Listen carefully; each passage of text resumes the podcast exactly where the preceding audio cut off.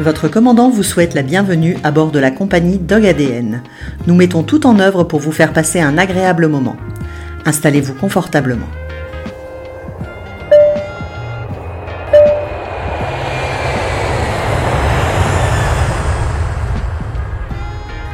Perdre un- une part de soi, c'est jamais évident. Il est gravé dans ma peau maintenant, voilà. Que ce soit à l'école ou dans le sport, j'ai toujours été un travailleur acharné. Euh, quand j'étais enfant, euh, j'étais euh, tout l'inverse de ce que je suis aujourd'hui. Euh, en novembre, je suis rentré de Floride et en janvier, j'ai eu mon premier chien, Canyon. Euh, et puis, j'ai découvert le canicross vraiment par hasard. Avancer, savoir s'entourer. Il y a des gens qui vous apporteront, qui vous porteront. Il y a des gens qui vous nuiront. Il faut avoir parfois le courage de faire des ruptures pour avancer. Bonjour, je suis Nicolas. Avec Faro, nous souhaitions vous présenter Anthony Lemoigne, aussi sympathique qu'il n'est rapide. Anthony est un athlète français avec un palmarès impressionnant. Durant cette interview, Anthony nous partage sa passion, son quotidien, ses projets et sa relation avec ses chiens. Bonne écoute à tous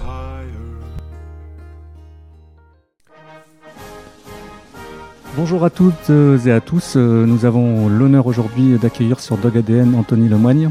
Alors là, je suis un petit peu comme, un- comme un petit enfant parce que c'est un vrai plaisir pour moi d'accueillir Anthony. Je vais, même, changer. euh, C'est plutôt Anthony qui m'accueille puisque j'ai la chance de pouvoir venir chez lui et en même temps rencontrer ses petits toutous. Anthony, là, tu entends certainement la Marseillaise en musique de fond. Et c'était vraiment tout simplement pour euh, faire référence et te féliciter de ton nouveau titre de champion de France 2022 élite de ski joring. Merci, écoute, je suis euh, ravi du moment qu'on va passer ensemble. Et puis, t'as dit petit toutou, alors euh, ils sont pas si petits que ça, Oui. entre 28 et, et 37 kilos. Et bien musclé. Voilà, et, euh, et bienvenue à la maison, c'est un plaisir de t'accueillir. Ouais, merci beaucoup. Euh, je voudrais euh, tout particulièrement dédier cette émission à Phoenix, ton célèbre binôme avec lequel tu as été champion du monde en 2013-2015 Italie-Canada et champion d'Europe euh, en Écosse euh, 2015. Ça m'a touché également. Donc voilà, je voulais vraiment dédier euh, ces- cette émission euh, au gentil Phoenix. Ouais, merci, c'est gentil. J'ai eu euh, quelques semaines très compliquées. Ouais, je me doute. Euh, c'est perdre un- une part de soi, c'est jamais évident. Et, et après, il faut juste euh, garder évidemment le, le meilleur. Donc, je suis encore en phase de deuil, évidemment. Moi, je pense qu'il a eu une belle vie avec toi. Oui, il a une, une belle vie, mais c'est vrai que c'est une part de, de notre vie hein, Oui, qu'on tout à fait, qu'on ouais. quitte, euh, que ce soit euh, un, un chien de famille ou un chien euh, comme Phoenix avec lequel j'ai partagé tant de choses. Mais voilà, je, je garde le, le meilleur et il est, il est gravé dans ma peau maintenant. Voilà. Ouais, je veux bien le croire. Mais je pense qu'il est même gravé dans la, dans la mémoire collective. Oui, et tu vois, j'étais en Italie euh, il y a dix jours de cela maintenant, et, euh, et toute la fédération italienne euh, a, a eu un geste super euh, attentionné à, à- à mon égard. Ils m'ont offert un, un portrait de Phoenix Excellent. en, en- avec en légende, en, intitulé, voilà, il restera la légende. Donc ça m'a ça m'a touché de voir un petit peu ce qu'il laisse comme trace aussi dans la mémoire du sport. C'est ça qui est important pour moi. Ouais, c'est génial. Euh, alors, qui es-tu, Anthony? C'est une sorte d'extraterrestre ou un juste que boutiste qui a mis tous les moyens de son côté pour atteindre ses objectifs? Ouais, c'est l'option 2. Euh, j'ai jamais eu des, des qualités euh, particulières dans tout ce que j'ai fait, hein. Que ce soit à l'école ou dans le sport. J'ai toujours été un travailleur acharné, D'accord. quelqu'un qui a toujours fait attention à tous les détails euh, et euh, qui ne veut surtout jamais rien regretter dans tout ce qu'il entreprend. Voilà, c'est vraiment ça le plus important pour moi, c'est euh, de toujours être en phase avec moi-même et puis euh, d'être à la hauteur des engagements que je me donne. D'accord. Voilà, c'est d'être honnête avec soi. Et euh, la progression commence là où les excuses s'arrêtent. Tout à et, fait, ouais. et- et moi, euh, j'ai toujours été partisan du travail. Donc c'est plutôt ça, plutôt le travail. Gros travailleur bah, Tu vois, on a un point commun. Euh, comment tu étais enfant? Euh, Étais-tu prédestiné au sport de haut niveau? Pas vraiment, non. Euh, quand j'étais enfant, euh, j'étais euh, tout l'inverse de ce que je suis aujourd'hui. J'étais très introverti, très, hum, on va dire pas très bien dans ma peau. D'accord. J'ai un passé un peu, un peu délicat, euh, et, et du coup, euh, j'avais vraiment peu confiance en moi. euh, Mhm. voilà, on va dire que j'avais pas très, beaucoup de- de- d'amis à l'école, et c'est le sport qui m'a vraiment aidé à, ouais, c'est ça, à Mhm. vraiment à, à me réaliser, à me trouver, tout simplement en tant que personne, en tant qu'homme, à me donner confiance dans, dans ce que j'entreprenais, dans ce que je faisais.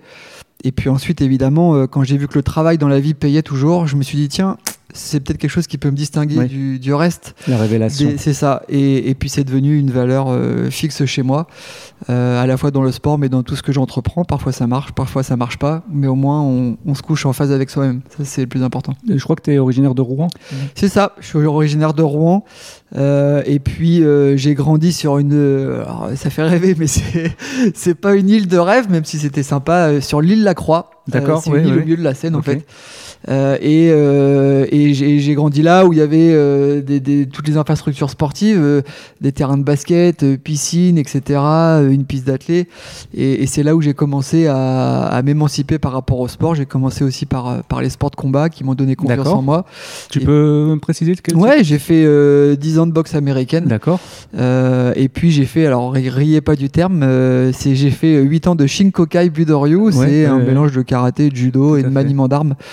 Euh, voilà, et je me suis un peu réalisé aussi au travers de ça. Et puis après j'ai trouvé ma voie sur, euh, sur les, efforts euh, un peu plus individuels comme, comme la course à pied. Et après depuis tout gosse, une fois que j'ai accroché à la course à pied, ça m'a ça m'a jamais quitté quoi.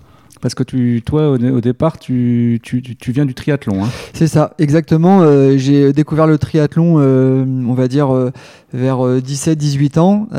Au tout départ, je continuais à courir. J'ai même falsifié ma carte d'identité pour pouvoir aller faire le marathon de New York. Bah, bravo. Voilà, c'était c'était sympa comme expérience où j'avais fini deux ou troisième, deuxième, je crois, de ma de ma catégorie d'âge. Et puis et puis après, j'ai découvert le triathlon. Je suis parti faire mes études à Toulon où il y avait l'option triathlon à la fac. Euh, et puis ensuite, j'ai euh, j'ai fait ça euh, de manière euh, professionnelle pendant quelques années. Euh, évidemment, un peu plus sur du longue distance, Ironman, demi-Ironman. J'allais pas mal courir euh, aux États-Unis. J'allais l'hiver m'entraîner en Australie. C'était une style, un Tu peux préciser, sympa. parce que ça, moi, ça m'intéresse, je me suis pas mal euh, documenté, mais Oui. les, les distances en Ironman. Ouais, alors, demi-Ironman, c'est 1 1,9 km en natation, D'accord. 90 à vélo et 21 km à pied. Et puis, euh, l'Ironman, c'est le double. Donc, 3 km 8 en natation, 180 à vélo et un marathon. Voilà. Donc, on, en- on, enchaîne ça, voilà.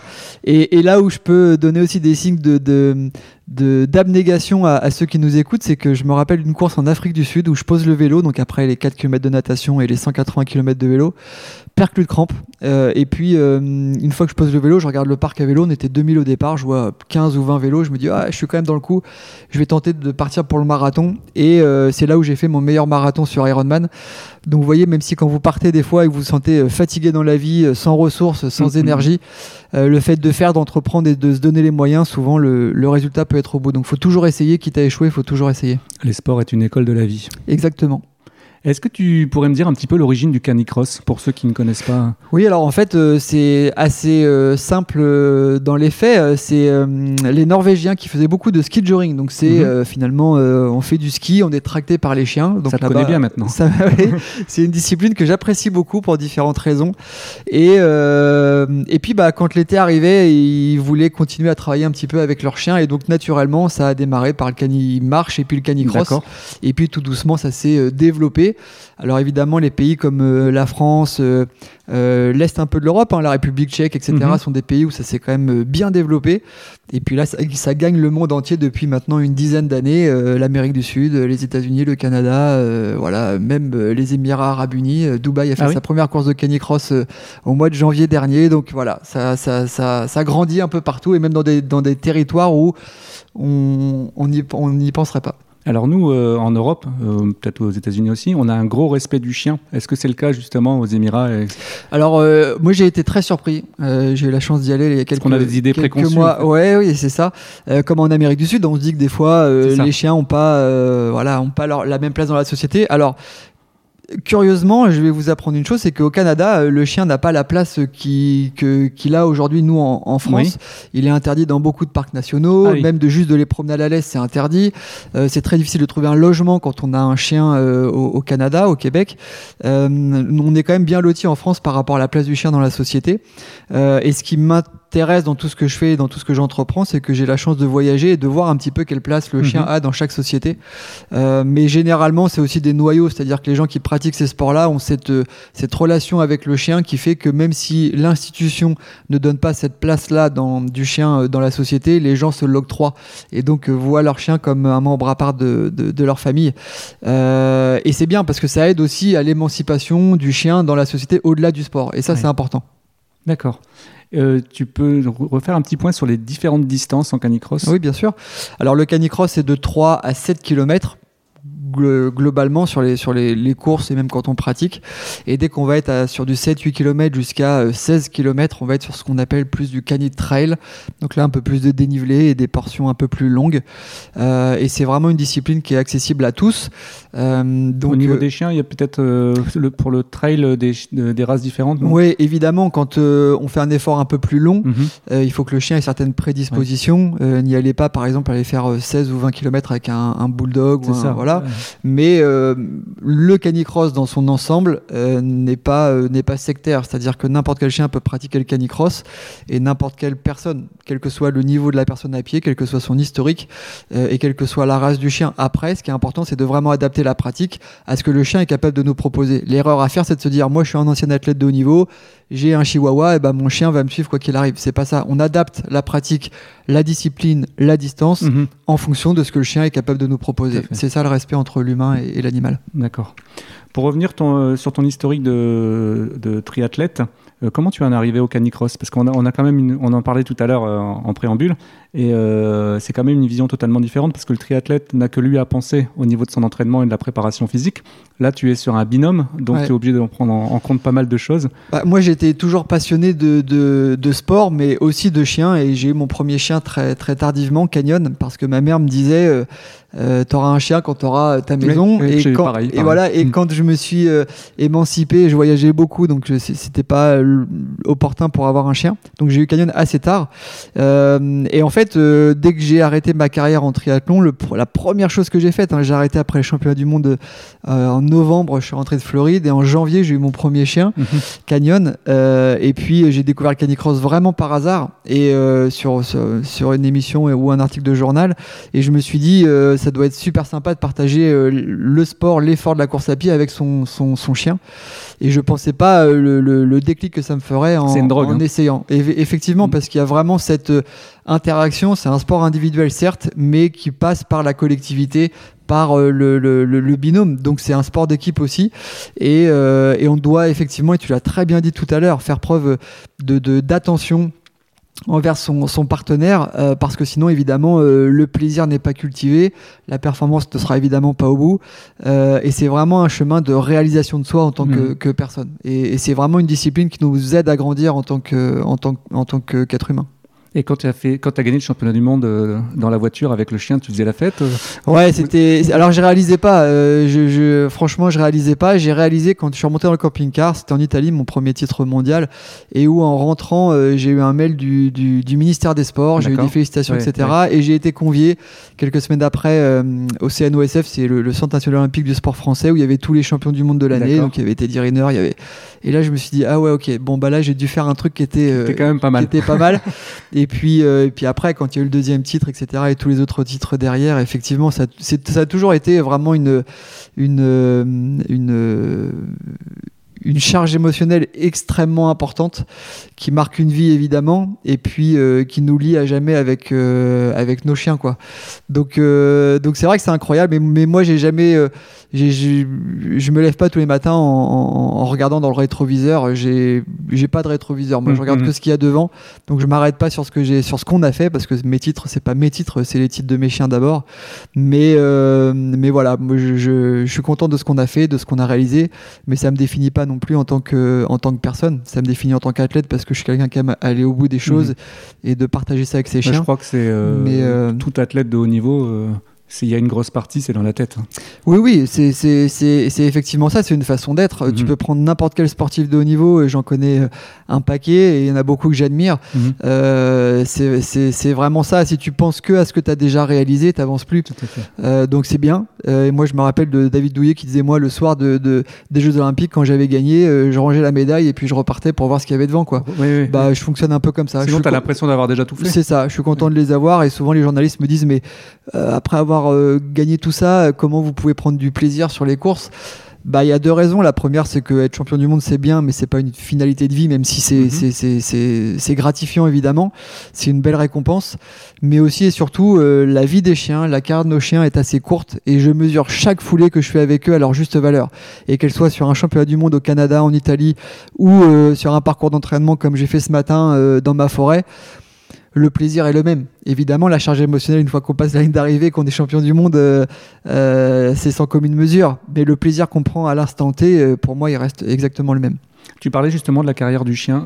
C'est de quel âge à quel âge à peu près euh Globalement, un chien va arriver euh, au paroxysme de sa forme à, à 3 ans. D'accord. Et puis ensuite, physiologiquement, jusqu'à 6 ans, il va être au top de sa forme. Donc ça fait euh, très court. 3 ans. D'accord. Donc c'est très court. Euh, après, évidemment, il, va, il peut prolonger un petit peu ses pics de forme en fonction de la race du chien, de son niveau d'entraînement, etc. jusqu'à 7 ans. Mais après, physiologiquement, il y aura une baisse physiologique. Donc à haut niveau, réellement, euh, c'est 3-4 ans la carrière d'un chien. Évidemment, on peut prendre du plaisir avant, entre 2 et 3 ans avec son chien, et on peut prendre du plaisir euh, avec son chien euh, au-delà, Opal. Que J'allais te demander justement pour le commun des mortels euh, jusque quel âge euh, Bah, tu vois, Opal, que tu es en train de caresser au. Ah moment oui, où. euh, elle voilà, c'est ça, au moment où on parle. euh, bah, elle va sur 7 ans, elle est encore euh, très performante. Elle n'a pas le même niveau que- qu'elle avait il y a 2 ans, mais elle est encore très performante. Donc, euh, il faut juste accompagner aussi son chien tout au long de sa vie et de sa carrière, adapter la pratique. Et encore une fois, c'est de toujours placer le chien comme baromètre de l'effort et non pas sa, sa propre envie. Ça, c'est la première erreur à faire. Donc, il faut vraiment toujours placer le chien en fonction de son âge, de son expérience, euh, de, de, de ce qu'il est capable de nous proposer au cœur de la pratique comme baromètre. C'est lui qui prend la température et on adapte ce qu'on va mettre en place et nos objectifs mhm. en fonction de ça pour toujours être en phase avec lui et non pas attendre euh, trop, euh, vouloir faire trop vite au risque évidemment de faire beaucoup d'erreurs. Justement, euh, comme c'est des athlètes de haut niveau, tes chiens, j'imagine qu'ils ont un encadrement euh, vétérinaire, ostéo, etc. Tu peux nous en parler un petit peu? Oui, bien sûr, c'est des, c'est des sportifs à part entière, au même titre que moi, je vais euh, régulièrement voir l'ostéo ou, euh, ou, ou faire des Mhm. bilans sanguins pour être sûr qu'il n'y ait pas de carence. C'est exactement le même traitement pour eux. Euh, dès qu'il y a euh, de la bobologie, des petites blessures, Mhm. je, je, je prends jamais ça à la légère. Oui. Jamais. Euh, et puis, euh, moi, j'ai- je touche du bois. J'ai, voilà, ils sont en, bonne, en bonne santé, mais il y a quand même toute une équipe vétérinaire euh, qui, est, qui est derrière eux euh, pour les surveiller, les suivre. euh, Même des fois des vétérinaires qui se euh, concertent entre eux quand ils sont pas sûrs de leur coup. Des fois, ça leur met même un peu plus de pression quand ils voient Link arriver chez le veto parce qu'ils ont pas envie de faire de, de conneries en ça. mauvais diagnostic. Euh, voilà. Donc, euh, donc là, il a eu une gastro par exemple il y a quelques jours. Il y a eu toute une batterie de tests pour être sûr qu'il n'y avait pas autre chose Mhm. et qu'on passe pas à côté de, de certaines choses. Donc euh, voilà, c'est important euh, pour leur bien-être et puis que le, euh, encore une fois, pratiquer cette discipline en, en préservant leur intégrité physique parce que le sport de haut niveau chez l'humain n'est pas forcément en adéquation avec la santé. On use hein, son capital Oui, physique, oui. on le choisit. Le chien ne le choisit pas. Donc Prématurément en plus. euh, prématurément, moi je me Mhm. lève le matin, ouais, j'ai des douleurs, euh, ouais. c'est normal, mais euh, donc on, on compose avec, on se muscle, on se renforce, on essaie de faire avec, mais le chien ne choisit pas ça. Donc c'est de notre devoir d'assurer leur intégrité physique et de, les, et de les préserver. C'est vraiment la base et c'est comme ça que j'entraîne mes chiens. Et j'adore la compétition, je suis un compétiteur dans l'âme, mais je préfère mes Mais chiens. pas, Moi, voilà, j'ai pas- j'ai déjà euh, mis un terme à, à- à une course euh, au bout d'un kilomètre euh, avec Phoenix que- parce que je sentais que Phoenix dans la traction il y avait quelque chose qui était pas Mhm. normal, il y avait pas de boiterie, il y avait pas de, de choses notables, mais je sentais qu'il y avait un Il truc qui mettait pas normal. quoi. C'est ça, il y avait un truc qui ouais. était pas normal et, euh, et j'ai arrêté au bout d'un kilomètre en étant en tête de la course. J'aurais très bien pu me dire je termine la course Ouais, qui fait 4 ouais, km et demi et je verrai demain Et comment avec ça va un se passer. résultat qui aurait pu être dramatique. C'est ça. Et, et du coup, j'ai préféré m'arrêter. Et sans le savoir, euh, à l'époque, c'était la dernière course que, que j'ai faite avec Phoenix. Parce qu'il a eu, euh, il avait une douleur à l'épaule. D'accord. Il n'y avait pas de signe clinique de boiterie, mais je l'avais perçu. Et l'arthroscopie avait montré euh, une, une blessure à l'épaule. Donc voilà. Donc c'est important de toujours placer encore une fois le chien au cœur de, de la pratique avant même son, son propre. Est-ce qu'on peut sensibiliser, sensibiliser justement les compétiteurs en disant faites attention à vos chiens, Oui, c'est particulièrement? Oui, parce que évidemment, et on est tous pareils. Quand euh, il y a la température qui est un peu trop élevée, etc., on est pris dans l'engrenage de l'entraînement, de la course, L'euphorie, euh, l'euphorie. On n'a pas envie de sacrifier parfois des semaines d'entraînement euh, pour un doute. mhm. Euh, mais si vous doutez, c'est qu'il y a une bonne raison parce que vous êtes les Quand doute, il premiers. n'y a pas de doute. Mais oui, c'est ça, parce que vous êtes en première ligne, donc il Mhm. y a que vous qui connaissez parfaitement vos chiens. Ça. Et moi, je, je- je donne souvent comme conseil aux gens en stage de, euh, d'ouvrir un cahier d'entraînement et de noter tout ce que vous faites avec vos chiens, observer, noter même des choses anodines. Et ça vous permet d'avoir un réservoir d'informations et de connaître parfaitement vos chiens. Dans cette mesure-là, vous savez, quand vous avez un doute, qu'il est fondé et que bah, mieux vaut ne pas prendre le départ, mieux vaut arrêter la course, mieux vaut ne pas faire l'entraînement du lendemain parce que vous sentez qu'il y a quelque chose qui va pas. Euh, avec nos chiens, il y, a une- il y a- il y a un dicton qui est vraiment important. Le- mieux vaut faire toujours trop peu que trop. Mhm. Le trop peu est récupérable, le trop n'est pas récupérable. Ouais, ouais. Voilà, donc il faut toujours ajuster comme ça. Euh, euh, tu peux nous parler un petit peu de tes entraînements, euh, la récurrence euh, Parce que là, par exemple, tu t'es entraîné ce matin, Oui, tu vas te entraîner cet après-midi. oui. Donc, bah, tu sollicites quand même énormément ton corps. Oui, bah. J'ose pas te demander ton âge. J'ai oublié. Euh, je vais sur 43 ans, euh, mais oui, je m'entraîne quotidiennement, bi-quotidiennement, tri-quotidiennement parfois. D'accord. Euh, là, évidemment, je suis dans une période assez euh, chargée parce qu'il y a les championnats du monde qui Tout arrivent. C'est ça. Euh, et, euh, et donc les entraînements sont, euh, sont bi-quotidiens ou tri-quotidiens.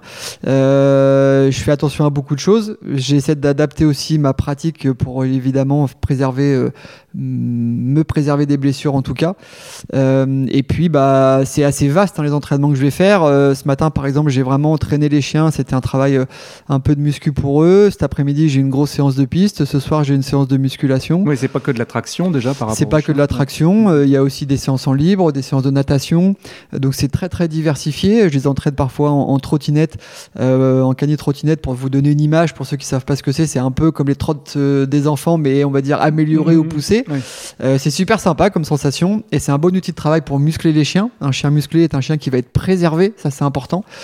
Euh, je les entraîne parfois en cani VTT, en libre souvent, euh, en canicross évidemment. Euh, natation pour les musclés. Je fais beaucoup de proprioception. L'idée, c'est de varier un maximum les séances qu'on peut leur proposer pour que leur corps, leur organisme soit toujours euh, euh, en besoin d'adaptation pour progresser. En éveil. c'est ça. Et bah pour l'humain, c'est la même chose. Il faut toujours varier les séances qu'on va faire pour progresser, avec évidemment les spécificités que représente le canicross, qui est évidemment la survitesse. On va courir plus vite avec nos chiens que ce qu'on ferait tout seul. Donc il faut habituer euh, bah, le corps à être dans cette survitesse-là, à être dans ce travail excentrique qui est extrêmement Ouais, comme une- traumatisant. Comme une, course en descente. hein. Comme en descente, c'est Mhm. exactement ça. Pour vous donner une image, quand vous courez derrière un chien comme Link ou Atlas, c'est comme si vous alliez courir 5 km dans une descente à 25%. Mhm. Donc euh, d'un point de vue articulaire, ligamentaire, musculaire, c'est euh, ultra traumatisant.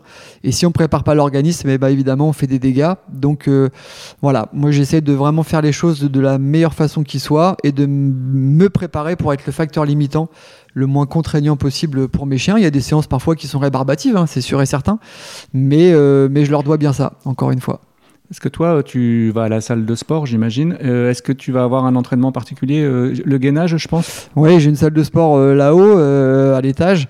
Mais, mais oui, moi je fais beaucoup de travail de gainage, Mhm. beaucoup de travail de proprioception. Oui. La prise de décision quand on court en canicross est, est beaucoup plus rapide qu'en course à pied ordinaire. La survitesse fait qu'on Oui, doit oui, prendre des décisions rapides.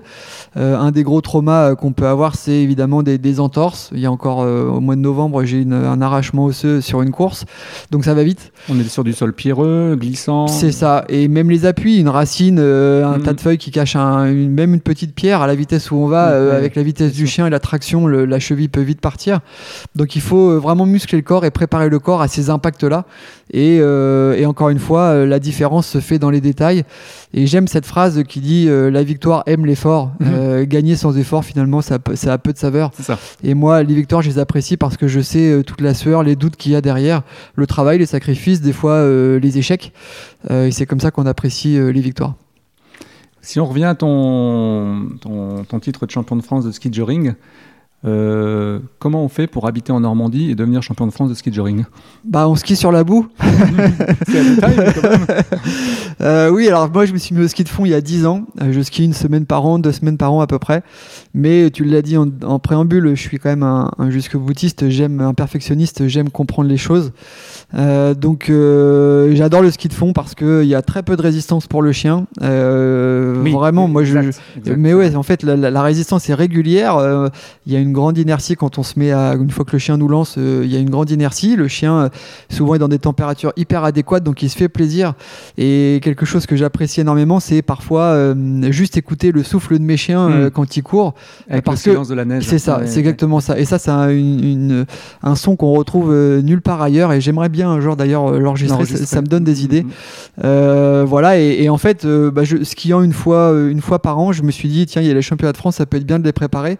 Donc j'ai préparé Link euh, ici en Normandie, euh, comme comme il se, se devait, parce que c'était sur euh, 10 km. Donc c'est au-delà des distances qu'on fait et des temps d'effort qu'on fait en canicross. Et puis moi, j'ai contacté un, un ami qui voilà, qui, est- qui est- qui est très bon en ski de fond, qui habite à Bessan et le- et qui a accepté de me préparer techniquement, ouais, c'est ça. J'étais euh, moi prêt euh, physiquement. Il fallait que techniquement je puisse être prêt pour bah, limiter Link le moins possible dans son effort. Et, et je suis pas mécontent de mon coup. Vraiment, quand j'ai passé la ligne d'arrivée, alors je vais pas dire que je m'y attendais pas, je m'étais préparé, mais je pensais pas gagner. Je voulais juste monter déjà sur la boîte. Et quand j'ai vu la course qu'on a réussi à réaliser avec Link, c'était incroyable. Et pour vous donner une image, le dernier kilomètre euh, du dimanche, donc entre le 9e et le 10e Il y avait kilomètre, manches. hein. il y avait deux manches Ouais, de c'est 10 ça. km.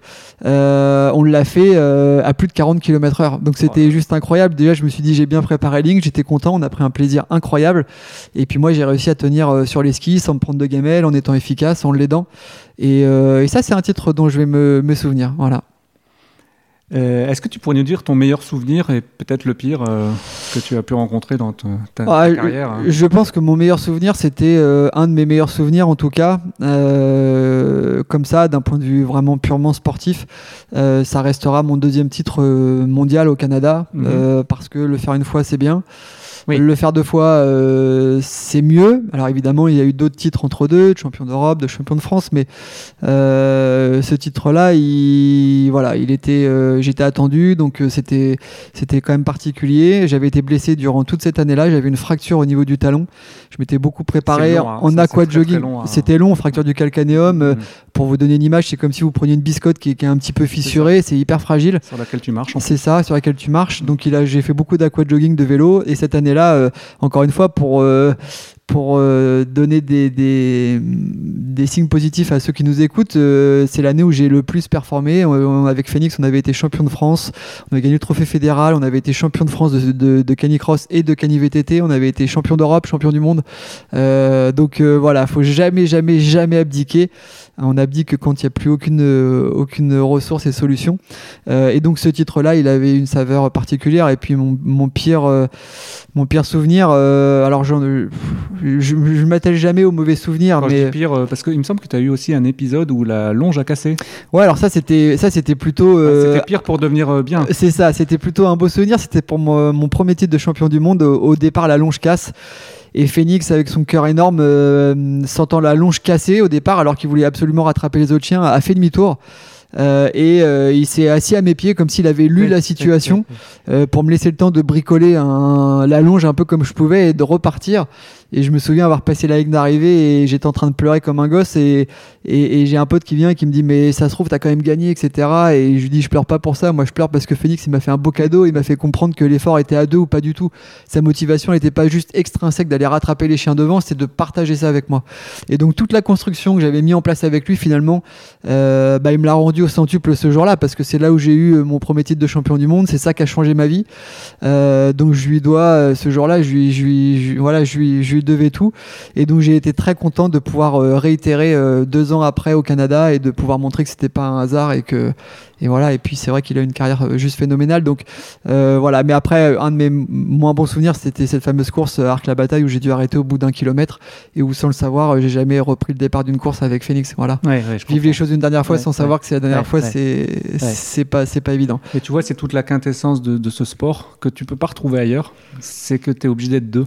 T'es obligé d'être deux et en fait, penser pour les deux. juste penser à cette chose-là, les amis, c'est que euh, soit vous arrêtez ce sport-là parce que vous êtes blessé, trop vieux, etc. C'est trop dur, et, et le chien est encore en bonne santé, donc c'est compliqué. Soit votre, votre meilleur ami est blessé, euh, trop vieux, etc. Et vous, vous êtes en bonne ça. santé.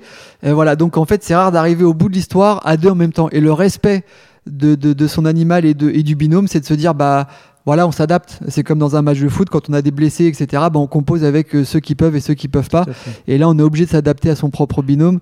Et, et je trouve que c'est un, un bel exemple finalement euh, d'amour aussi que de savoir arrêter au bon moment Et de la bonne lecture. et de la bonne lecture, Mm. c'est ça. Et de pas être seulement grisé par euh, l'enjeu et, et- et son propre plaisir. Voilà. Au niveau euh, de l'alimentation euh, de tes chiens euh, et peut-être des compléments alimentaires, est-ce que tu peux nous en parler un petit peu? Bah, en fait, quand il y a une alimentation qui est assez équilibrée à la base, il n'y a pas forcément besoin de complémenter. Aujourd'hui, il y a des marques de croquettes qui font vraiment des produits adaptés pour Aux les chiens de sport. sportifs. Voilà.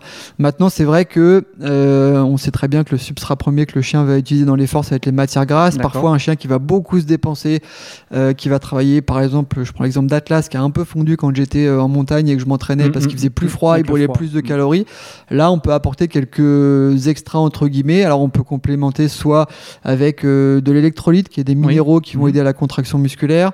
Euh, ça peut être euh, des boissons de réhydratation C'est pour les équivalents Gatorade, mais pour, pour... Exactement, Pour tout, à fait. Voilà, j'ai encore voilà donné ça ce matin à mes chiens. On peut apporter de l'huile de poisson gras qui va être de l'énergie en barre pour les chiens. sardines, Mm, saumon. C'est ça. Mais en fait, faut jamais oublier, et tu l'as très bien dit, c'est qu'il y a un lien très fort entre la qualité nutritionnelle et la performance du chien, entre la qualité nutritionnelle et le bien-être du chien, entre la qualité nutritionnelle et sa capacité aussi à lutter contre un des facteurs limitants du chien à l'effort qui est sa thermorégulation, sa capacité Oui, à oui, évacuer la chaleur qu'il va produire à l'effort. Donc l'alimentation, c'est une pièce maîtresse dans le bien-être et la performance du chien. Donc il faut y porter un- une attention particulière. Ben, pendant qu'on est là-dessus, euh, sur le chien pur, il y a l'équipement. Je pense que ce serait bien qu'on refasse le Ouais. point sur l'équipement parce que tu vois, euh, hier j'étais j'étais avec Faro, euh, mon, Oui.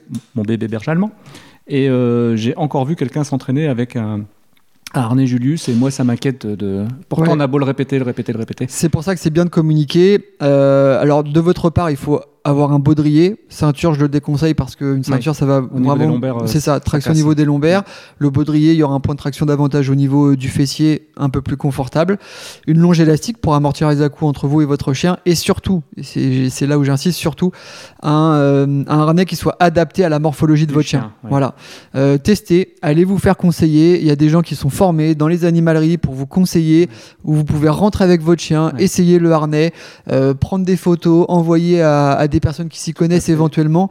Mais s'il y a bien un- une acquisition sur laquelle vous ne devez pas faire d'erreur, c'est ça. Voilà.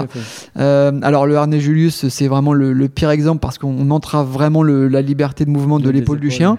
Mais il y a différents types de harnais aujourd'hui, réglables ou non, mais qui permettent d'avoir euh, finalement euh, une liberté de mouvement chez le chien et de ne pas lui créer de, de, à court ou moyen terme. Pathologie, ça peut aller de l'arthrose prématurée à la tendinite, euh, en passant par plein d'autres pathologies, mais c'est vraiment important de faire attention à ça et c'est très bien que tu te donnes l'occasion de le rappeler.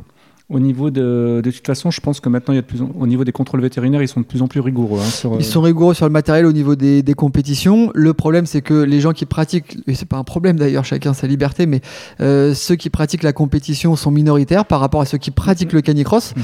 Aujourd'hui, il y a peut-être 5-6 000 personnes licenciées en France en canicross. On peut multiplier par euh, au moins 10 le nombre de personnes qui courent avec leurs chiens Oui, tous les dimanches sûr. Oui, à euh, tous les mercredis, Ouais, et qui euh, parfois vont même pas dans un club et qui courent juste avec des amis. Et c'est très bien. Et il faut des gens qui pratiquent avec leur chien. Le chien est une bonne source de motivation. On partage le plaisir et partout où, où on peut le trouver.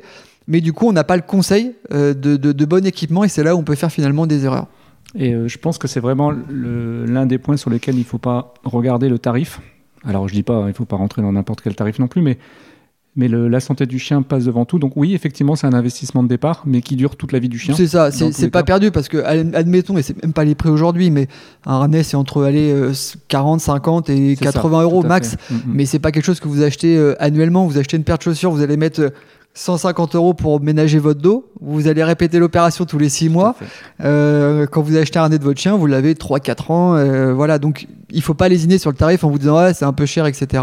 Euh, ce que vous mettez dans le, dans le harnais de votre chien, c'est ce que vous mettrez en moins euh, pour le vétérinaire parce que vous allez avoir des pathologies, des boiteries, etc. Et méfiez-vous des contrefaçons, Aussi. parce qu'il y en a beaucoup. Mm. Et toi, à titre personnel, tu utilises quoi comme chaussures? Alors, moi, je teste beaucoup de choses. Là, j'ai, en fait, en canicross, faut savoir une chose, c'est qu'on a besoin d'avoir des chaussures avec un bon grip. C'est surtout ça, moi, que je regarde. Une bonne adhérence au trail, sol. ouais. Voilà, la survitesse fait qu'on a besoin d'avoir euh, vraiment une bonne accroche au sol.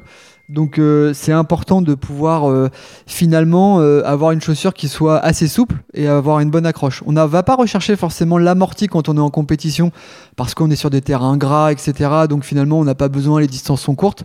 Par contre, à l'entraînement, oui, j'ai des chaussures avec un bon amorti. Tu l'as dit tout à l'heure, justement, je suis vieux. Donc il, faut que... donc, il faut que je fasse attention à, à ménager.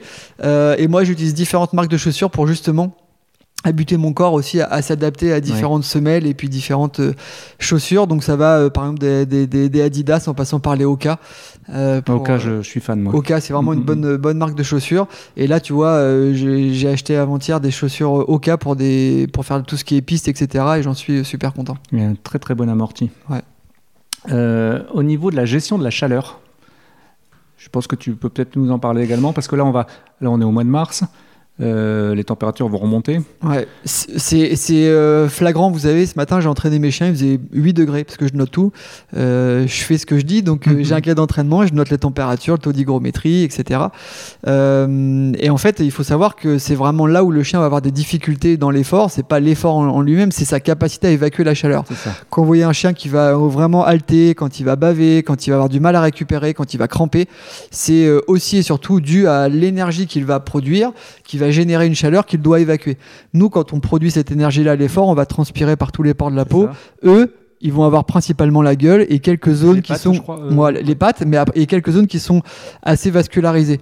Alors il faut euh, quand on a ce, genre de phénomène pouvoir aller refroidir certaines zones. Ce que tu es en train de caresser que ce soit euh, les selles des chiens l'aine des chiens etc c'est des zones vascularisées où on peut qu'on peut humidifier pour aider le chien à rebaisser un peu sa température. Ça peut être aussi les oreilles qui sont très vascularisées. Mais avant de prévenir, enfin avant de guérir, pardon, il faut prévenir. Ça veut dire adapter sa pratique. Ça veut dire s'entraîner tôt le matin pour éviter que le chien soit dans des chaleurs euh, trop mhm. trop compliquées. Euh, quand les chaleurs euh, évoluent comme aujourd'hui, par exemple, on a eu des températures assez basses, là ça remonte, on va avoir une semaine assez chaude. Eh bien, ne pas faire trop long. Ce matin, j'ai fait diminuer les temps de parcours. C'est ça. Ce matin, moi, les chiens se sont entraînés 3 km. Donc ils ont fait ils ont fait 5 minutes 30 d'effort. Donc ça a été assez court. J'aurais pu faire plus. Voilà, mais tout à l'heure j'ai expliqué que mieux vaut mhm. faire trop peu que trop. Ça. Euh, j'ai pris les informations. Si je vois que c'est OK, demain, je peux allonger un petit peu. Mhm. Toujours être prudent. Euh, et donc ça, c'est vraiment un, point sur lequel on doit vraiment faire attention parce qu'il y a des chiens qui font des coups de chaud. Il peut y avoir des séquelles neurologiques. La pire des séquelles, ça peut être la mort, évidemment. Donc on doit vraiment faire attention à ça. Les chiens ont des euh, disparités de tolérance aussi interraces, euh, les chiens qui ont des museaux plus courts vont avoir du mal, un peu plus de mal à thermoréguler, mais aussi inter-individualité. Donc c'est important de vraiment connaître son chien et d'adapter sa pratique. il y a toujours de l'eau, il y a toujours des poches de glace que vous pouvez euh, casser sur vous euh, pour pouvoir refroidir vite le chien. Et si le chien fait un coup de chaud, on, fait tout pour faire redescendre la température. On peut le mettre en voiture avec la clim à fond, par exemple. On peut essayer de faire des petits gestes comme ça rapides pour faire baisser la température. Et quoi qu'il arrive, même si vous sentez que ça va mieux, on l'amène au veto et lui jugera si il faut le mettre sous perfusion pour éviter certaines séquelles. Je vous dis ça très rapidement, mais moi j'ai des amis qui, ayant connaissance de ce, phénomène-là, ont quand même perdu leur chien sur des entraînements. Mhm. Davantage des entraînements en libre parce qu'on surveille moins ce que le chien fait, la distance qu'il peut faire pendant euh, le moment où il est en libre. Quand il est dans le harnais, c'est vrai qu'on mesure l'intensité et le temps d'effort et on a un peu plus un regard aiguisé sur son chien en permanence. Quand il est en libre, euh, il va aller naviguer à droite, à gauche, on ne sait pas le nombre de kilomètres qu'il fait, c'est là où souvent on peut avoir des, soucis. Mais il faut vraiment faire attention à ça, c'est important. Est-ce que tu travailles sur un, appareil qu'on mettrait dans le harnais et qui donnerait euh, plein d'informations sur le chien. Ce serait génial, ça. Ouais, bah l'idéal c'est de créer un harnais connecté. Voilà. Euh, un harnais connecté. Ouais, ouais, connecté euh, à la fois avec un cardio-fréquence-mètre intégré. Excellent. Euh, à la fois, alors la température c'est un peu compliqué, mais aussi par rapport à, aux pressions exercées dans le harnais. Mhm. oui, ça permettrait également de faire des réglages. C'est ça. Alors je peux pas tout dévoiler, mais on est en train de faire des études avec mon équipementier où on a créé un harnais connecté euh, pour euh, justement comprendre exactement où sont exercées les, les, les, pressions sur, le, sur la biomécanique du chien. Euh, donc quels sont les impacts? Parce qu'évidemment, tout ce qu'on a comme information sur le chien, c'est empirique. Là, c'est bien d'avoir des données mhm. scientifiques euh, de manière à soit valider le matériel qui existe aujourd'hui, pas que pour mon équipementier, pour tout le matériel. De chien, et puis faire évoluer les choses aussi s'il y a besoin. En fonction des races aussi. En fonction des races, en fonction du comportement du chien dans le harnais, etc. Donc c'est à l'étude. En tout cas, moi, c'est dans un ah coin, de, c'est dans, un coin de ma tête. Mais, euh, mais oui, oui, c'est effectivement très important. Euh, bah, on- tu en as un petit peu parlé, mais euh, tu, en dehors du canicross, euh, tu as pas mal de, pat- de partenariats. Est-ce que tu peux nous dire un petit peu? Alors moi j'ai la chance de pouvoir travailler dans différents euh, domaines et c'est ça qui est, pas- qui est passionnant parce que le canicross ne se résume pas à, à un seul prisme. Donc moi j'ai un partenariat avec, évidemment avec mon équipementier iDog qui est, qui est vraiment une marque qui essaie de vraiment faire évoluer les produits, marque française marque française, de faire évoluer les produits en fonction de la pratique des gens. Mhm. Et la pratique des gens c'est pas que le canicross à haut niveau en C'est- c'est le compétition. loisir aussi. C'est le loisir, Mhm. c'est le dog trekking, on va marcher en montagne avec son chien, ça peut être le cani marche, ça peut être le cani VTT, le cani Mhm. de trottinette, etc. Donc c'est important d'avoir des, des gammes de produits adaptés à la pratique des gens. Ensuite, euh, bah, je travaille aussi avec Alform, qui est une entreprise de formation euh, Oui, Tu m'as fait découvrir Alform d'ailleurs à cause de toi. Ah, ou grâce, à toi, à moi, je ouais. vais commencer à ça. regarder un petit peu. Ouais, c'est sympa. Ils forment euh, beaucoup les, les vétérinaires, les ASV, euh, les ostéos sur tout ce qui est para, para-vétérinaire. Mhm. et puis aussi le grand public sur euh, différentes choses. Ça peut être par exemple euh, les gestes de premier secours sur son chien, c'est important. Oui. Quoi faire quand mon chien euh, va se faire mordre par un serpent l'été, quand il va Tout se faire fait. piquer par une abeille, quand il va faire une intoxication alimentaire, quand il donc ça c'est important.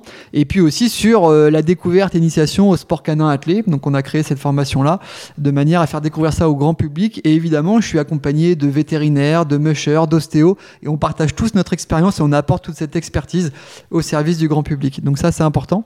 Partenariat avec les fédérations ou ça n'a rien à voir Alors euh, ça n'a rien à voir, mais les fédérations, notamment la fédération, la FFST, euh, Mhm. s'y intéressent parce que bah, évidemment on crée différents outils qui peuvent intéresser Oui, euh, tout le monde. C'est important. Les clubs. Et, moi aussi, à mon niveau, je suis toujours en train de me former pour comprendre et grandir dans ce sport. J'ai un beau partenariat avec Tomenko France, qui est vraiment aussi une très très belle enseigne, euh, où j'ai formé tous les vendeurs. Et c'est pour ça que je vous disais, allez dans les animaleries, Mhm. parce que les gens peuvent vous apporter des conseils que vous n'aurez pas ailleurs. Former les vendeurs sur la connaissance du matériel, comment conseiller, comment Oui. être sûr qu'un harnais est bien réglé, etc. Avoir des échanges. Retourner dans le magasin quand vous allez acheter vos croquettes pour pouvoir échanger sur votre pratique Entre passionnés. entre passionnés, c'est le mot que j'allais dire. Mm. Voilà, c'est le mot que j'allais dire. Euh, et donc, on a évidemment beaucoup de projets. Il y a beaucoup d'initiations en magasin, de, de, de testing qui sont mis en place. Donc ça, c'est aussi euh, quelque chose qui me, qui me tient à cœur.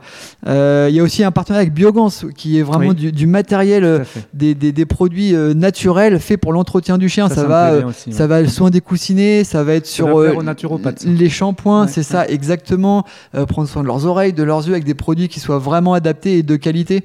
Donc voilà, il y a vraiment des partenariats qui sont forts et qui voient en fait fi- finalement la discipline sous différents prismes. Et pour moi, c'est important. J'ai un partenariat aussi avec Eukanuba, qui est une marque de croquettes où on Mhm. fait évoluer aussi les choses. Euh, voilà, donc il y a vraiment beaucoup de choses qui sont mises en place et qui sont très intéressantes pour le sport. Et, et moi, c'est juste passionnant. Tu me parles de Canuba. On dirait que tu as préparé ma transition.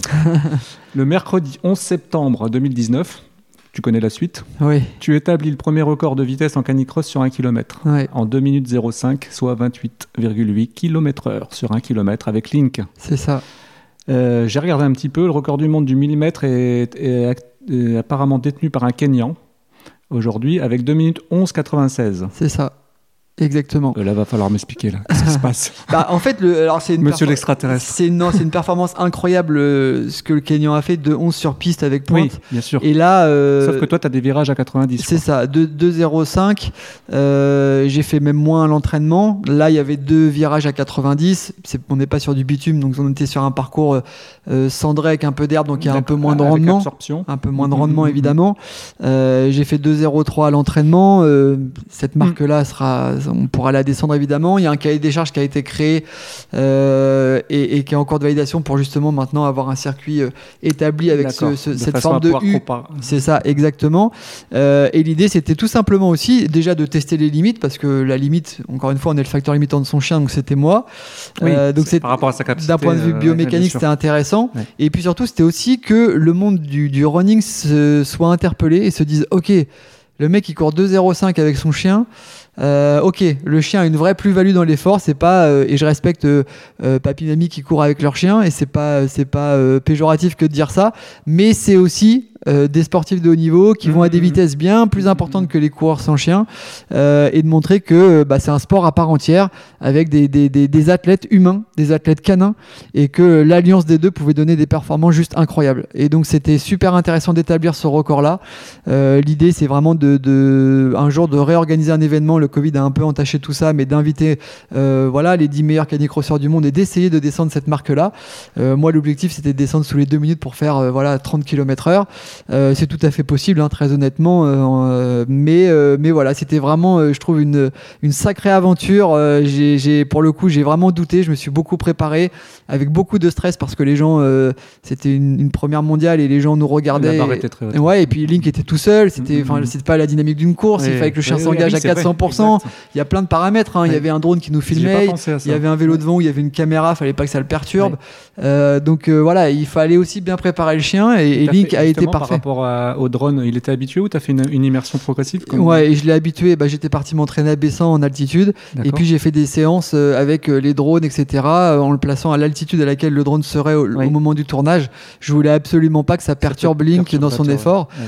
Et, euh, et évidemment, tout ça, ça a été départ arrêté, euh, chronométré par euh, deux entreprises de chronométrage, mesuré par des juges officiels, etc. C'était etc. c'était où d'ailleurs À la mode Beuvron, Ah oui, qui est sur le site finalement des, des championnats de France, qui a régulièrement euh, d'équitation, qui a un magnifique site.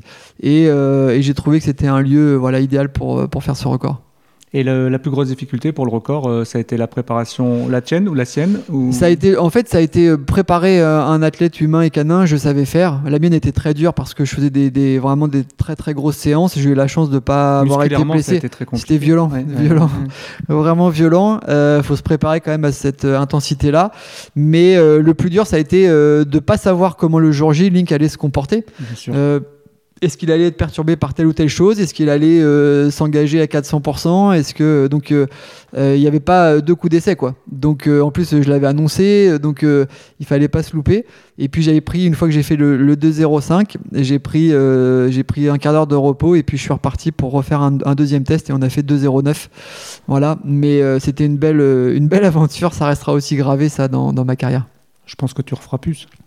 Je ne referai plus parce que la préparation est tellement dure. Ouais, et puis j'ai plus. euh, euh, je pense que j'ai quand même perdu en vitesse. Euh, Aujourd'hui, les courses, je les base sur l'expérience. Oui, Euh, Ça, on en parlait tout à l'heure, ça c'est très intéressant quand même, c'est que l'expérience, ça peut aussi apporter énormément ça, de points par rapport ça joue parce qu'on la, on la a. fougue de la jeunesse. C'est ça, exactement. Mais je, je, voilà, je pense pas repartir pour essayer ce record-là, mais il sera évidemment battu un jour. Tu as eu la visite d'Antoine Deconne, ici je crois d'ailleurs. C'est ça, il était assis là où tu es assis. Tu Je- repartiras avec je- la je- chaise. Je, frotte la, frotte la chaise.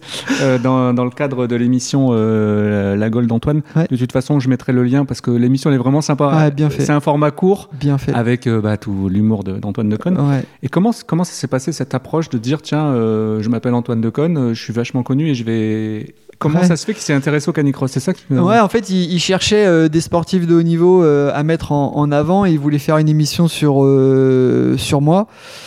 Et faire une émission sur moi, c'est pas que j'aime pas parler de moi, mais c'est il y a un intérêt moindre. Ouais, et plus sur le. voilà, et moi, je- le deal que j'ai proposé, je dis ok, on fait un truc sur moi, mais l'idée c'est de pouvoir faire une vision globale sur, sur notre discipline. Tu faisais un stage ce jour-là. hein. C'est ça. Et du coup, je lui ai dit bah le défi, c'est que tu viennes sur le Oui, stage et que tu fasses le stage. Et euh, il l'a relevé. Voilà, donc il a passé le week-end ici. C'était vraiment sympa. Il a couru avec euh, Opal. On a, on a partagé des moments super sympas. C'est vraiment un homme euh, extraordinaire. Euh, on a gardé euh, voilà contact et et il y aura des projets, donc ça c'est bien. Et, euh, et l'idée c'est vraiment de mettre en avant euh, le sport, la discipline. Donc on a vu des enfants courir, on a vu euh, de tous âges courir, tout type de chiens. J'ai trouvé que ça n'avait pas été assez relayé, moi.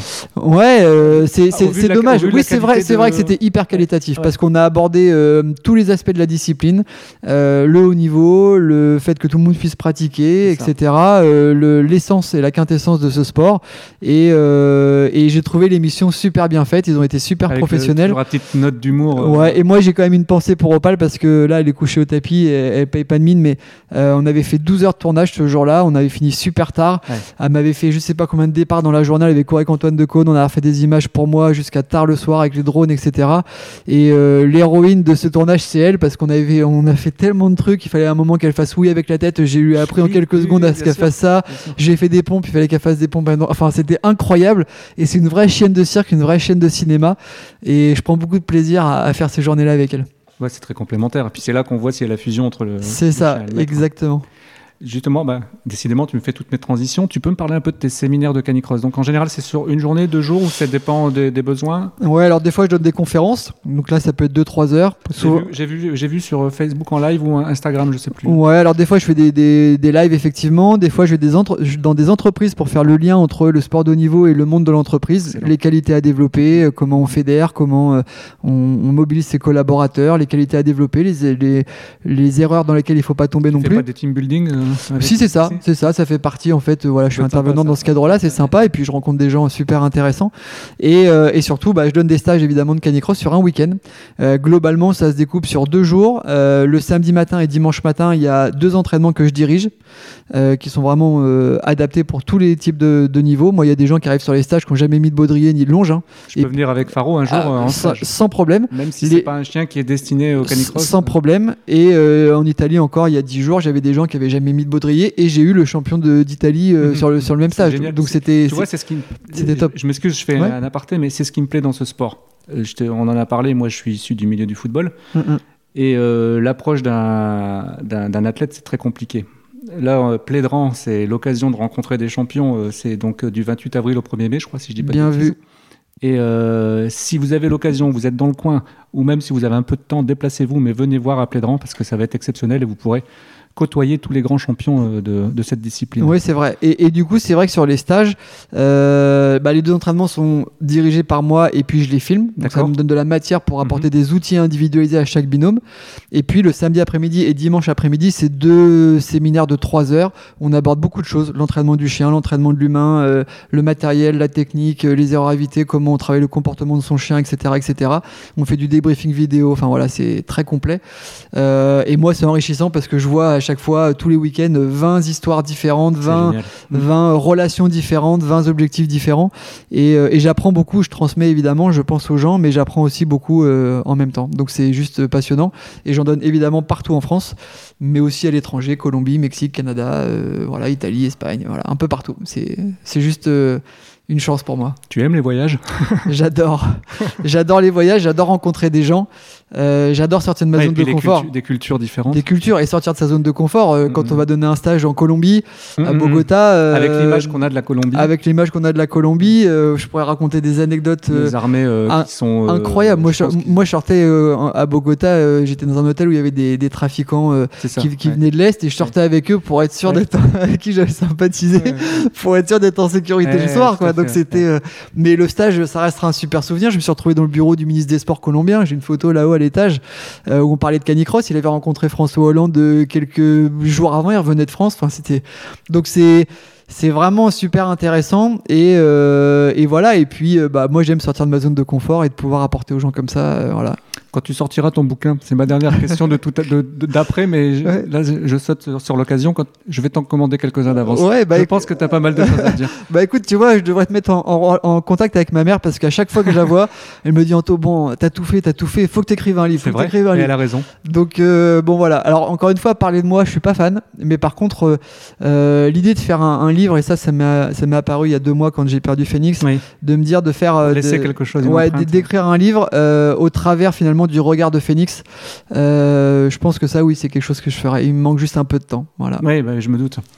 Euh, euh, par rapport au stage, si demain je veux venir faire un stage avec Faro, comment je peux savoir quel est le stage le plus proche pour tu vas sur mon site internet, tu tapes Anthony Lemoigne sur, sur Google. Le premier lien ou le deuxième lien, ça doit être mon site internet. Et à la page stage information, je mets à jour toutes les dates de stage. Euh, je vais partout en France. Mhm. Euh, je fais au mieux avec mon agenda et mon calendrier. Euh, J'étais en Italie il y a 10 jours. Je serai à Caudry ce week-end dans le nord. Ah, voilà. région. voilà. Donc, donc je vais un peu partout. Je vais en Belgique dans, dans trois semaines.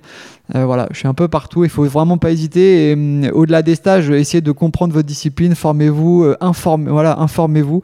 Et c'est comme ça aussi qu'on évite de faire des erreurs. Le but, c'est de vous faire gagner un peu de temps et, et des erreurs.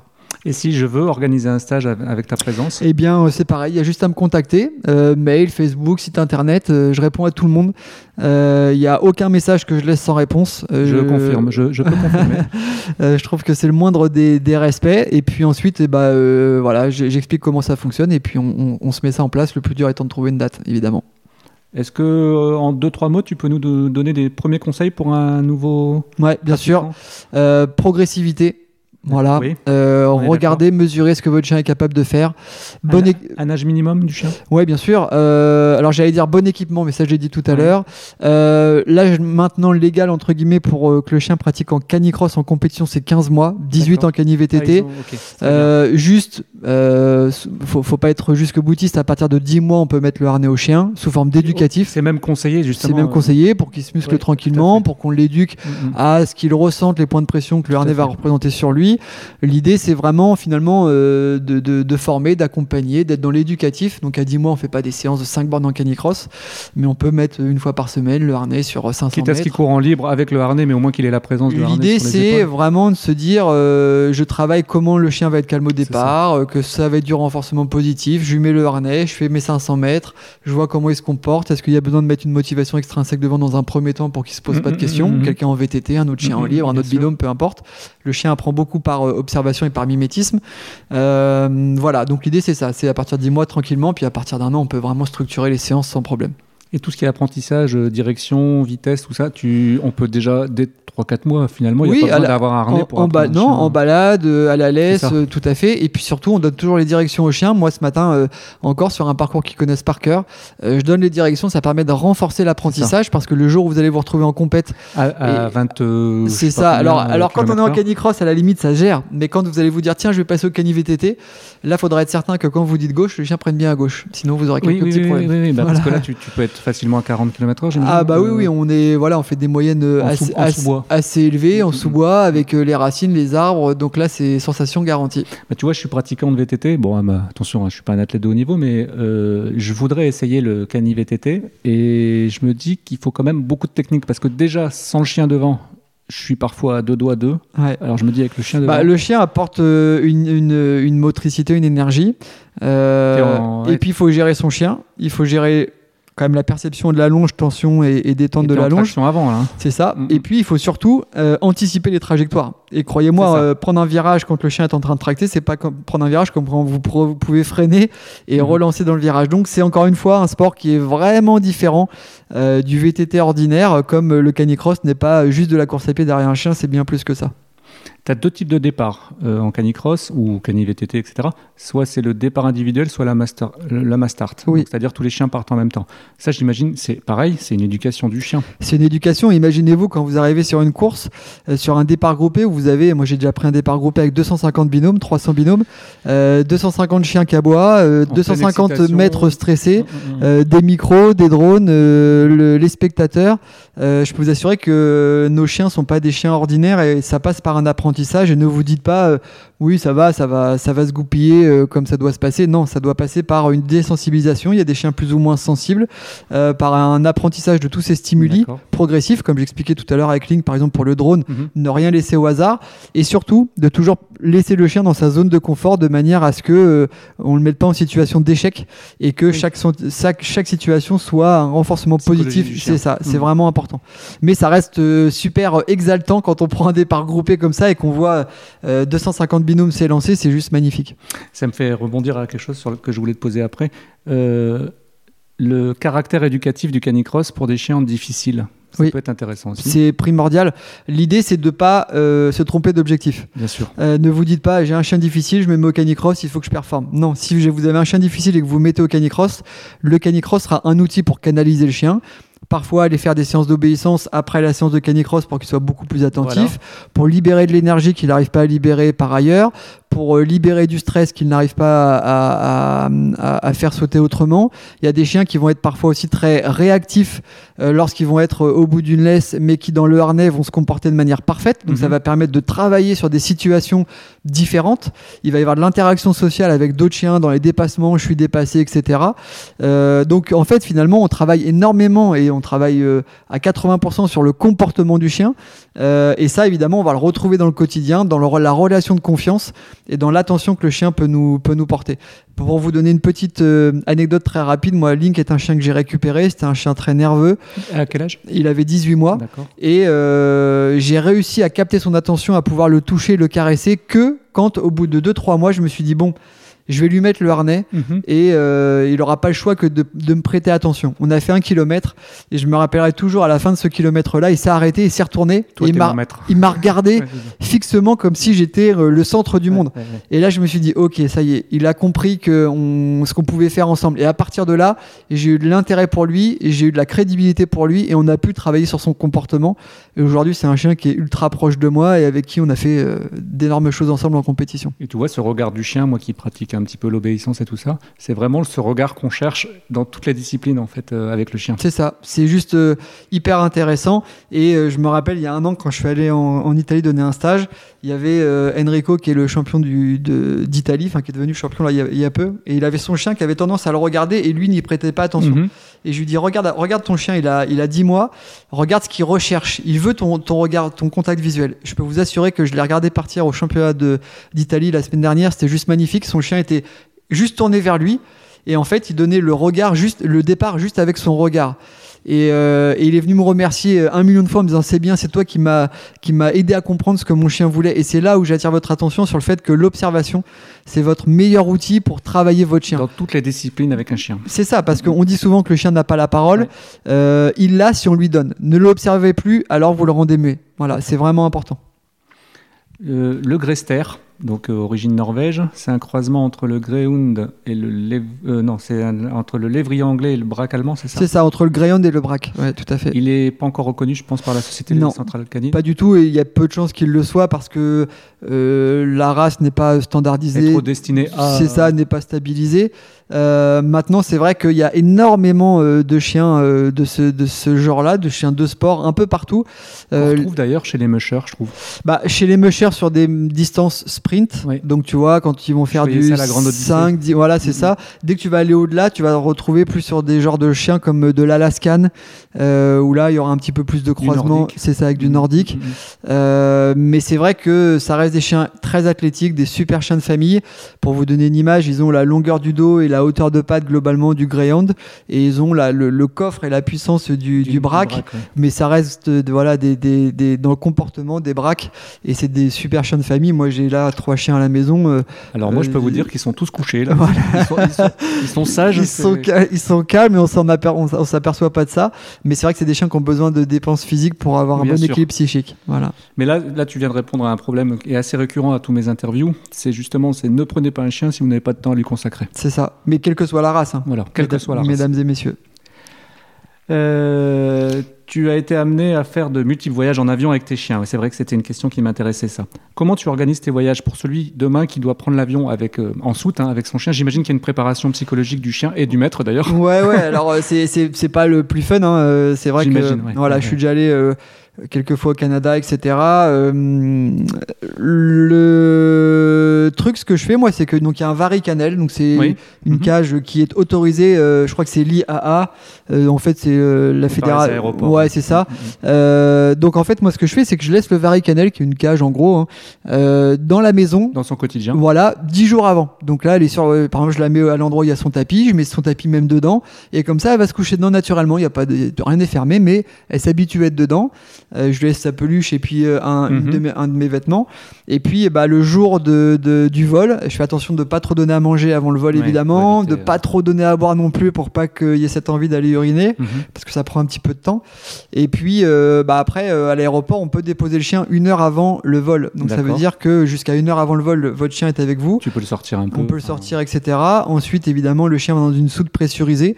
Et vous pouvez demander à ce que l'hôtesse de l'air, selon les compagnies, puisse aller voir votre chien pendant le vol Mhm. et vous dire si tout est OK, etc. Ils mettent pas de caméra à disposition des maîtres. Alors, c'est dommage, il faudrait. euh, je mais crois tout- qu'aujourd'hui on va créer en tout plein, cas, plein de voilà, mais en tout cas, euh, on a un ticket et on peut très bien aller demander, voir si tout est OK. Euh, et puis ensuite, à l'arrivée, bah, on récupère son chien. On, on peut pas le sortir malheureusement avant de passer les douanes. Donc, euh, Oui. des fois, bah, le chien a déjà passé 8 heures dans la cage et on doit attendre encore une heure. Donc, bon, voilà. Mais globalement, ça se passe quand même bien si le chien est habitué. Euh, voilà, faut vraiment qu'il y ait une approche. Et après, moi, je pouvais pas donner, par exemple, de, de traitement pour apaiser ou calmer parce que euh, chez le chien, tout produit exogène est considéré comme un produit dopant. D'accord, par Donc, rapport au contrôle C'est ça, mais par contre, sous forme homéopathique, on peut très bien donner quelques petites choses pour apaiser un petit peu. Euh, tu gères comment tes chiens au quotidien? Bon, bah là, je peux, déjà, je peux déjà dire que les chiens vivent à l'intérieur de la maison, ce qui n'est pas toujours le cas pour les chiens de, de haut Non, niveau. bah, ils, ont, ils ont leur pièce, ils ont leur, euh, leur euh, jardin. euh, J'habite en face d'une forêt, donc ils ont tous les jours leurs leurs dépenses. Euh, c'est des chiens de famille, ils me suivent partout. Euh, je vais en stage, ils viennent avec moi. Euh, voilà, ils sont en permanence avec moi. C'est aussi comme ça qu'on construit hein, un binôme et qu'on on apprend à connaître ses chiens sur le bout des doigts. Euh, et, et vraiment, si j'avais pas ce fonctionnement-là, il me manquerait une part de moi. Quand je pars euh, parfois à l'étranger sans eux, euh, il, il me manque quelque chose, c'est vrai. Euh, mais ils sont vraiment intégrés dans mon voilà, dans mon quotidien. Là où je suis, ils sont. Voilà. Ouais, parce que tu les prends pas en voyage, tu les prends pas tous, ça dépend. euh, Ouais, c'est ça, ça dépend. Euh, bah, quand je vais faire des championnats, euh, notamment quand je vais au Canada, euh, souvent j'y vais pour faire le championnat de Canada de canitrail ou des choses comme ça, bah, je prends que Opal. Je vais pas imposer un, un vol euh, sans raison. Mais, euh, mais voilà, ils me suivent euh, partout quand je vais en déplacement et que je peux. euh, et pour vous dire, quand j'étais allé euh, en 2015 faire les championnats du monde au Canada, évidemment j'y suis allé avec Phoenix. d'heures de vol? Euh, Canada, c'est 8 heures, Ouais. entre 7 et 8 heures. Euh, mais globalement, ça fait une grosse nuit. Hein, tu vois, Oui, oui, oui, c'est oui, 10 oui, heures, il va se coucher au tapis. Bon, là, ça fait une heure avant, une heure Mhm. après, ça fait 10 heures. Mhm. Euh, et ben, euh, ce jour-là, quand je suis allé au Canada, euh, bah, j'ai pris un billet d'avion pour Canyon, mon husky, euh, avec lequel je n'allais pas courir là-bas, mais parce que je me voyais pas laisser euh, Canyon, euh, je sais pas moi, à ma mère, par exemple, pendant euh, 10 jours, euh, et ce qui, et, ce qui ne viennent pas, quoi. Donc, je vais payer un billet d'avion, et croyez-moi, quand on paye une place pour un chien, c'est presque aussi cher qu'un billet Oui, d'avion oui. pour l'humain. Bah voilà, il est venu avec nous, comme voilà, comme un membre de la famille serait venu avec nous, quoi. D'ailleurs, Canyon, c'est le nom de, de harnais, je crois. hein. Alors, Canyon, c'est le nom du baudrier. Du baudrier. Mais bien vu, bonne mémoire, c'est ça. Le baudrier bleu de la gamme ALM, c'est Canyon. La longe, c'est Opal, C'est donc euh, voilà, qui est juste là. Et puis le harnais, c'est le harnais Phoenix. Voilà. Ouais. Et la barre de VTT, c'est la barre de VTT Link. Exact. Voilà. C'est vrai. Ah Il- bah oui, tu vois, il même pas fait le Il, rapprochement. il manque, il manque plus qu'Atlas, mais on va, on va trouver quelque chose. Ouais, ouais, bah, trop bien. le harnais connecté. C'est ça. Euh, donc, Plédran 2002, on en- 2022, on en a parlé. Euh, J'ai cru comprendre que c'était ta dernière année de compétition. Ouais, dernière année de compétition internationale. euh, je pense qu'il y a un temps pour tout. J'aime faire les choses euh, à 100%. Oui, à pleine. euh, C'est ça. Et, euh, et là, je vais sur 43 ans et, et, et je pense que j'ai fait tout ce que j'avais à faire dans, en canicross. Il n'y a pas une course que j'ai pas gagnée, il y a pas qu'on n'a pas gagné, pardon. Euh, donc, je dis pas que j'ai pas de motivation. La motivation est toujours là, euh, mais mais le corps parle aussi. Bien sûr. Et c'est surtout ça. On, rêve- on est quand même dans une discipline de haut niveau qui est violente. Euh, et donc, euh, il faut que j'adapte ma pratique si je veux. J'ai eu des gros problèmes de dos. Je pouvais même plus jouer au foot avec mon fils. Je Mhm, pouvais plus mhm. faire de, de quoi que ce soit. Donc, c'est des signes d'alerte qu'il faut prendre, qu'il faut pas prendre à la légère.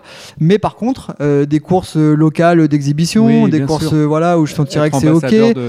C'est ça, j'ai des, des, des idées aussi des, pour faire des projets de, de faire des, des belles vidéos promotionnelles de, de, de, de nos sports. Et puis on a la chance d'être dans une discipline où on peut adapter la pratique, faire du cani VTT, du cani trottinette, etc., ça, donc, euh, du ski joring, euh, qui sont beaucoup moins traumatisants. Pour les genoux, déjà. C'est ça. Et donc euh, voilà, il y a des chances que vous me voyez un petit peu sur des skis ou, ou sur un VTT euh, ou sur une trotte euh, pour être encore du milieu de la compétition. Et puis parfois de chausser les baskets pour le plaisir. Bah, évidemment, de toute façon, tu ne pourras pas arrêter. Euh, et après, j'imagine qu'il y a un après qui est déjà dans ta tête parce que ça, Ouais. c'est- euh, je pense que c'est la force d'un compétiteur, c'est de se préparer aussi son après. Ouais, je m'y prépare. Présentateur euh, télé, euh, Ouais, alors peut-être que, alors peut-être qu'on me verra commentateur, je sais pas, moi sur des Jeux Olympiques, ce serait, ce serait marrant. Euh, mais oui, il y a beaucoup de projets. tu peux, il n'y a pas que le canicross, puisque tu t'y connais en athlétisme aussi, donc ça peut être. J'ai un peu de connaissances dans tous les domaines, même, ouais, ouais, c'est ça. Non, mais l'idée, c'est, j'ai beaucoup de projets avec tous mes partenaires.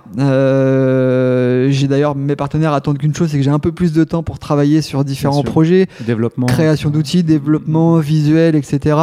Donc euh, il y a beaucoup de projets qui sont euh, qui sont sur la table. J'entraîne aussi pas mal d'athlètes, donc euh, j'ai des projets voilà par, rapport à Mm. tout ça. J'aurai peut-être un peu plus de temps pour des stages, peut-être restructurer encore un peu des stages en faisant des des, des, des, des niveaux de stage. Voilà, il y a plein de plein d'idées. Écrire un livre, ma mère sera contente. Moi aussi. Voilà. Donc il y a, il y a beaucoup de choses qui sont sur- au programme et, euh, et encore une fois pour œuvrer autour de mon sport et essayer de, de le faire connaître au plus grand nombre euh, le, le plus, le plus vite possible et du mieux possible. Il y a quelque chose qui te tenait à cœur apparemment, et tu, n'en as pas parlé aujourd'hui, c'est la BD Confidence. Ouais, c'est vrai. Euh, C'était alors une, une, une BD qui a été faite Alors que avec. tu- je n'ai- on ne peut pas l'acheter, hein, il y en a plus. Ah bah écoute, c'est un succès euh, apparemment. Ouais, bah elle est là-haut, je pourrais te la montrer. euh, en fait, on m'a sollicité parce qu'il y a 10 personnalités qui ont raconté euh, une partie de leur vie avec leur animal qui les a touchés. Euh, donc il y a Frédéric Bell, l'actrice, il y a voilà, il y a, il y a pas mal de Ah, gens comme ça. géniale. L'idée est top euh, et de mettre ces moments-là finalement en BD et au profit d'une association. Euh, et, euh, et ce qui est bien, c'est que euh, bah, évidemment c'est le chien encore une fois et l'animal qui est euh, euh, au cœur de, de ces échanges entre Oui. humains et moi je trouve ça magnifique. Et puis ça m'a aussi donné l'idée euh, de, bah, de pourquoi pas créer une BD autour du canicross pour expliquer finalement ce que c'est. C'est peut-être encore plus. accessible aux enfants. C'est ça, c'est peut-être encore plus pédagogique euh, qu'un livre. Euh, et, et c'est comme ça aussi qu'on peut démocratiser notre discipline et que tout le monde puisse en parler et que tout le monde sache que, quel que soit l'âge que l'on est, mon fils il a commencé euh, le, le canicross, cani baby entre guillemets, il avait euh, 11 mois.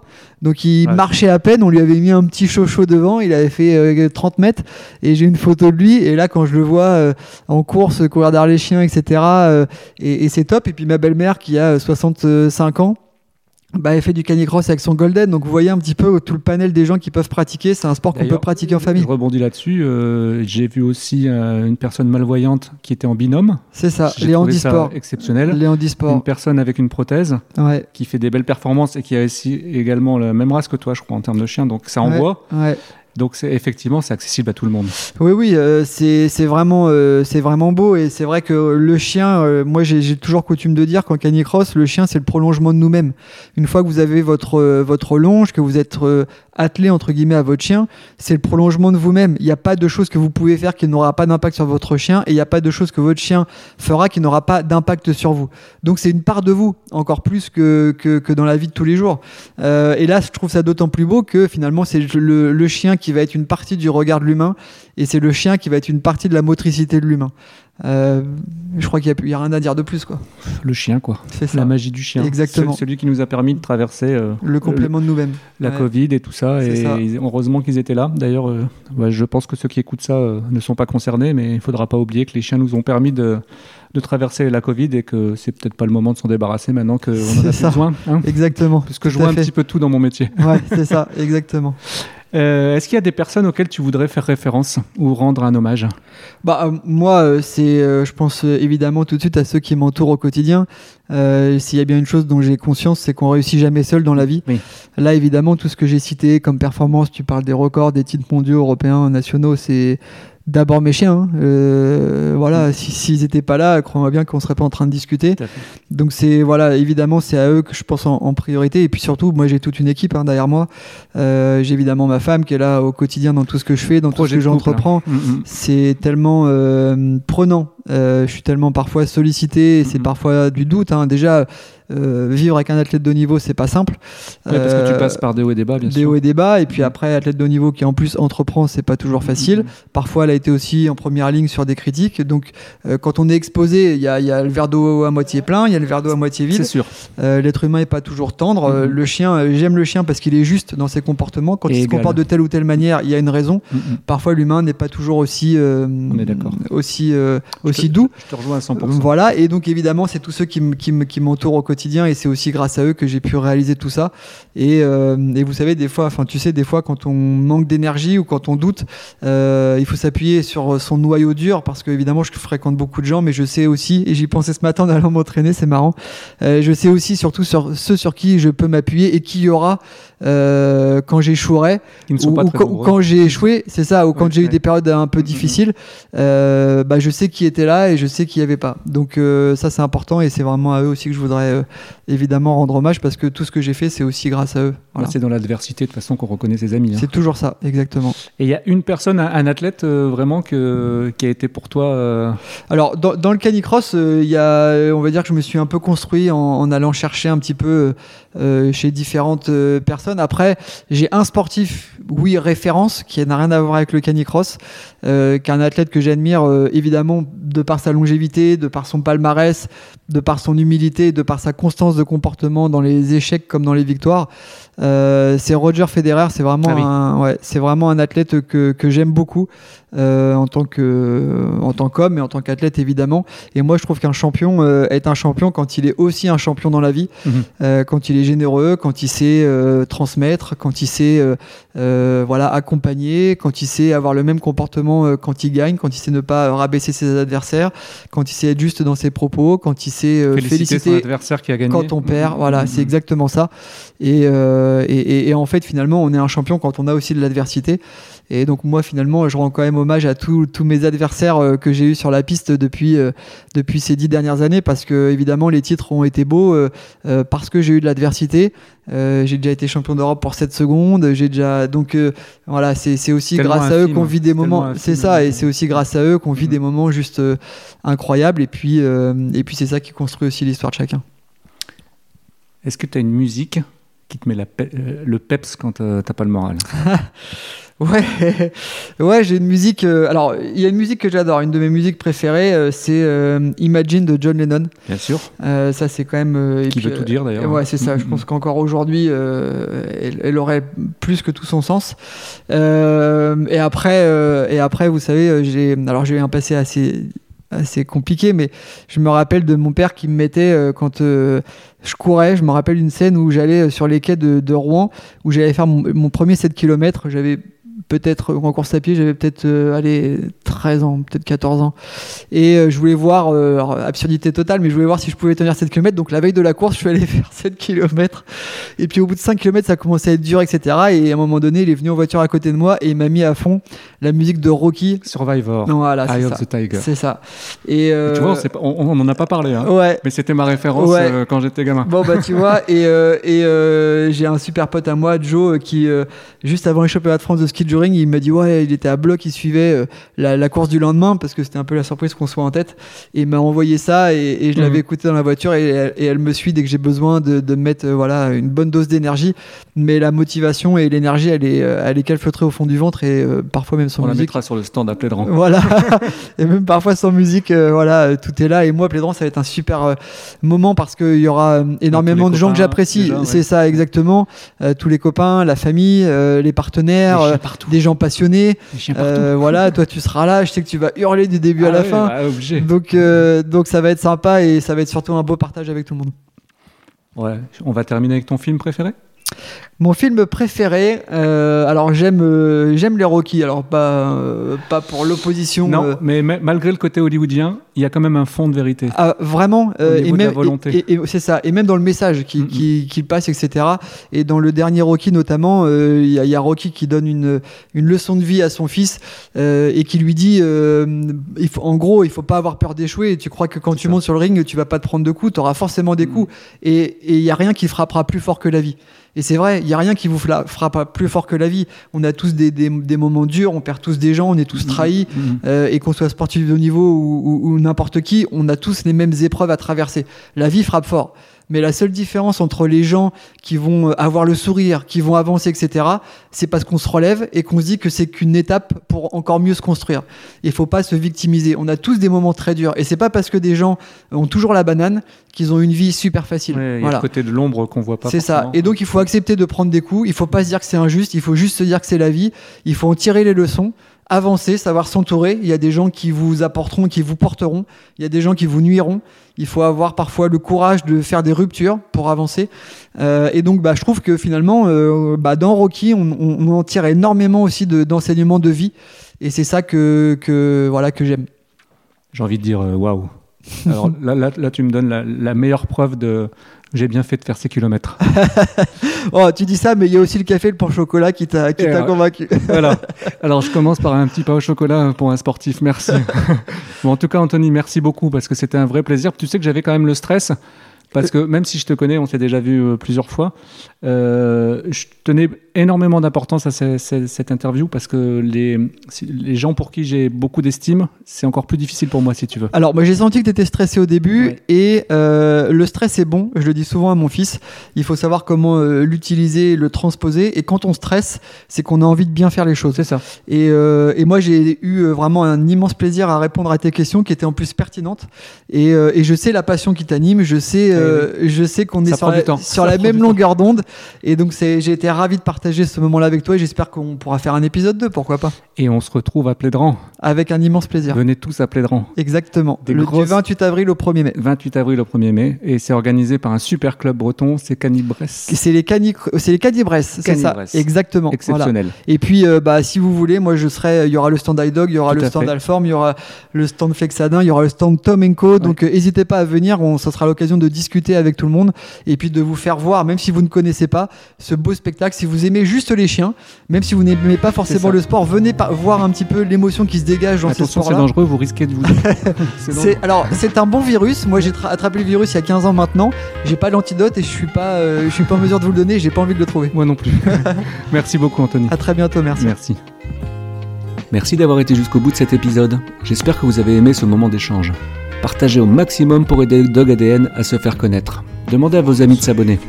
Nos épisodes sont disponibles sur Ocha, Apple Podcast, Deezer, Spotify, Amazon Music, ainsi que les principales plateformes.